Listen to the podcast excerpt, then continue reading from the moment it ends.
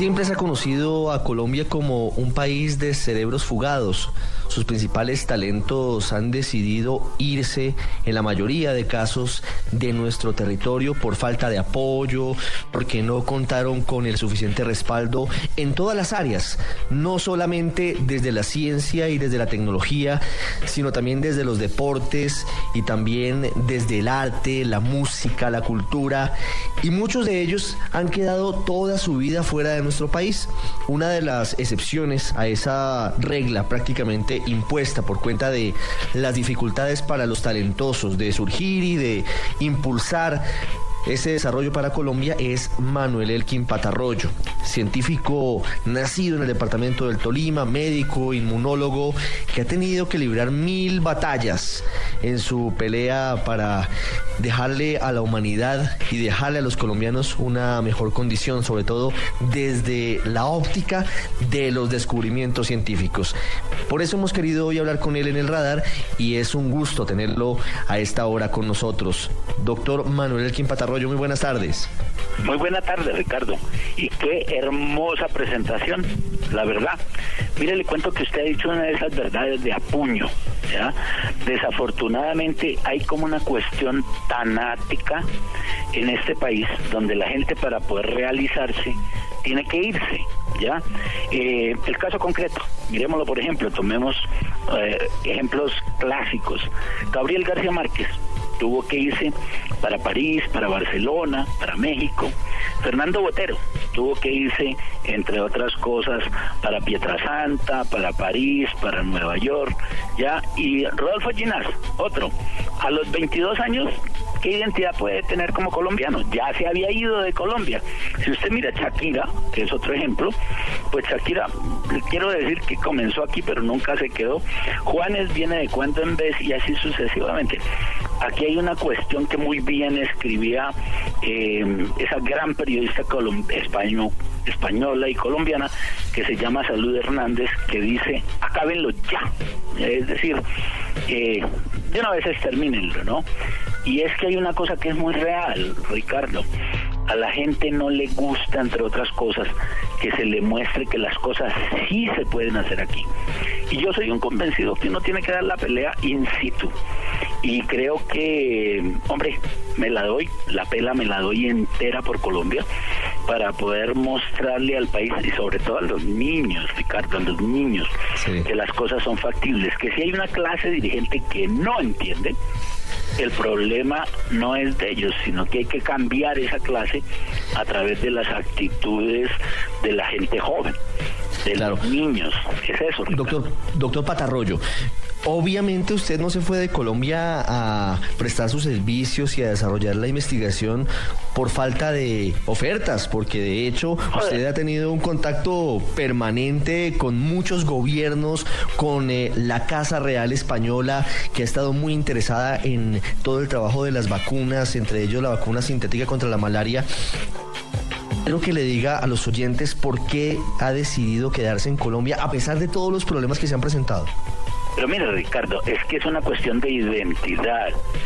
Yo creo tener unas raíces muy profundas en este país, tanto así que le puedo decir que mis antecesores llegaron hace por lo menos 400 años.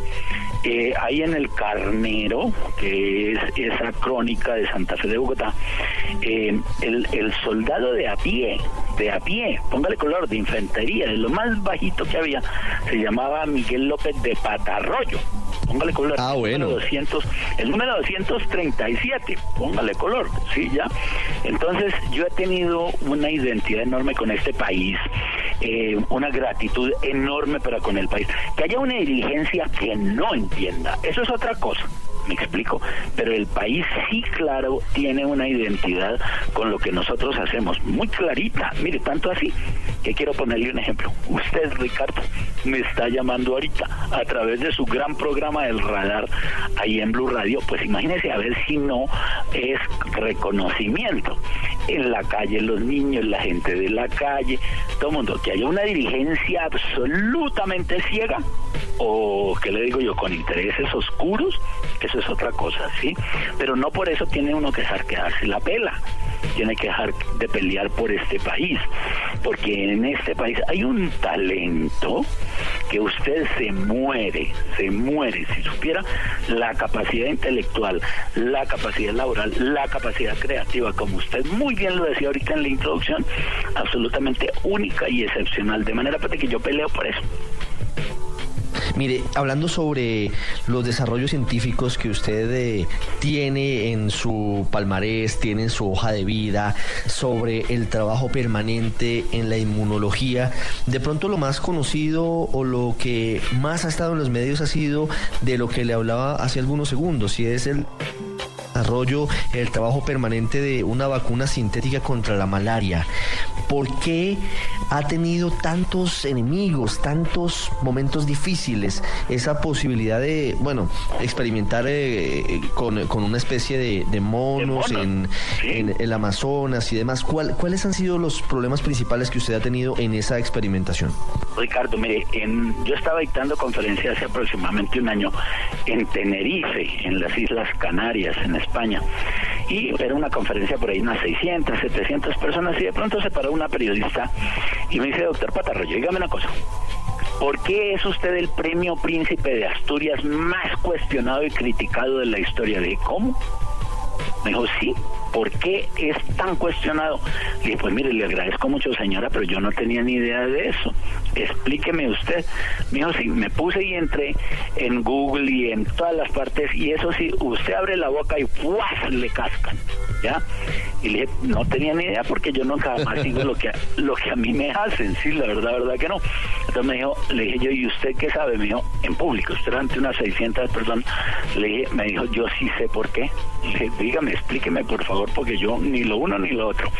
Y me dijo, porque usted es el único que ha tocado intereses económicos de las grandes multinacionales. Le dije, ¿cómo? Mira, mire, es muy sencillo. Aquí le damos el príncipe de Asturias, se lo damos a Mario Vargas Llosa, se lo damos a Álvaro Muti, se lo damos a etcétera, etcétera, pero eso no toca ningún interés personal. Nosotros le damos el premio Príncipe Asturias de las Ciencias a los que trabajan en neurología, a los que trabajan en física, a los que trabajan. Pero eso no toca ningún personal, es que usted está tocándole el bolsillo a las grandes multinacionales con las vacunas. Usted no cree, y se me para esta mujer me dice, no cree que usted al vender la vacuna o al dar la vacuna para 3.500 millones de personas les está tocando los bolsillos a todos. Le dije gracias señora por explicarme lo que yo nunca jamás había entendido. Y Pero mire, aquí, aquí, aquí quiero que hablemos porque, porque es un punto crucial, es un punto central de la polémica y de la discusión y ya hablaremos un poquito más de, de la famosa pelea sobre los, los monos que han sido utilizados para la experimentación. Pero antes, esa parte, porque quiero que, que los oyentes conozcan, la mayoría lo deben saber, pero algunos de pronto no, quizás los más jóvenes tampoco, lo que significaría en el momento en el que Manuel Elkin Patarroyo concluya con absoluto éxito, está muy cerca de lograrlo, el desarrollo de la vacuna sintética contra la malaria. ¿Cuál sería la diferencia de que usted haga el descubrimiento frente a que lo haga alguna multinacional farmacéutica? ¿Cuál es la diferencia económica y para la humanidad? Mire, Ricardo, yo estaba en México como conferencista principal al Congreso Mundial de Parasitología. No había sino 1.800 científicos. 1.800 científicos. Y le voy a preguntar a todos cuál fue la conferencia magistral plenaria más importante para el desarrollo de las vacunas y tiene nombre, se llama Manuel Elkin Patarroyo, Fundación Instituto de Inmunología de Colombia, en donde les decía, mire, vea, estas son las reglas para desarrollar cualquier vacuna. Ricardo, es que nosotros no vamos detrás de la vacuna contra la malaria exclusivamente. Y eso que le quede por favor clarito a todos sus radioescuchas que son una enorme multitud. Simple y llanamente vamos detrás de la manera de desarrollar una metodología para cualquiera y todas las vacunas. Entonces, ¿qué sucede? Eso toca los intereses, pero profundos de todo mundo. Sobre todo que la metodología que nosotros utilizamos es baratísima. Mire el lío tan bárbaro que hay ahorita con los productos estos ah, biológicos, derivados, etcétera, etcétera. Aquí a nivel de Colombia. Claro, los medicamentos biotecnológicos, la pelea que hay con los laboratorios de los Estados Unidos y demás. Vale un ojo de la cara, óigame, y el del otro y el del vecino y de los de alrededor también. Resulta que las vacunas químicamente hechas, ¿sabe cuánto me cuesta a mí producir la vacuna de la malaria? Y que le quede claro a todos los colombianos. 7 centavos de dólar, o sea, 140 pesos. Con 140 pesos usted no se bebe ni una cuarta parte de una Coca-Cola. explico? Bueno, entonces, ¿qué es lo que sucede? ¿Sabe a cómo la venderían las multinacionales farmacéuticas?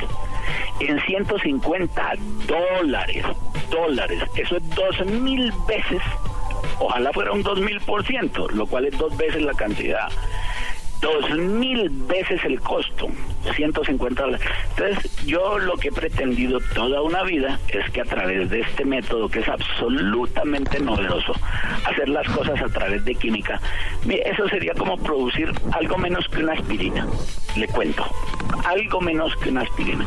Es claro, eso es un riesgo y un peligro para todo mundo, porque se les acaba el interés a las multinacionales farmacéuticas de tener a sus gerentes y a sus presidentes en jets privados con sus secretarias, sus amigos y sus amigas, sí, ya vale, y eso pues simple y llanamente quiebra el sistema.